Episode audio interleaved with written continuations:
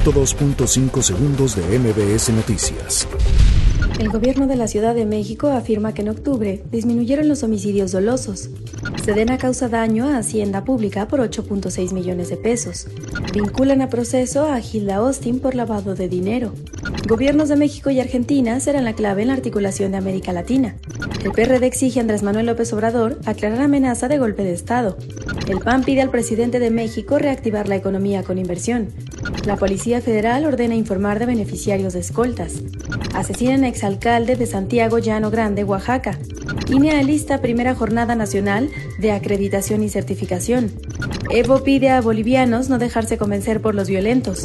102.5 segundos de MBS Noticias.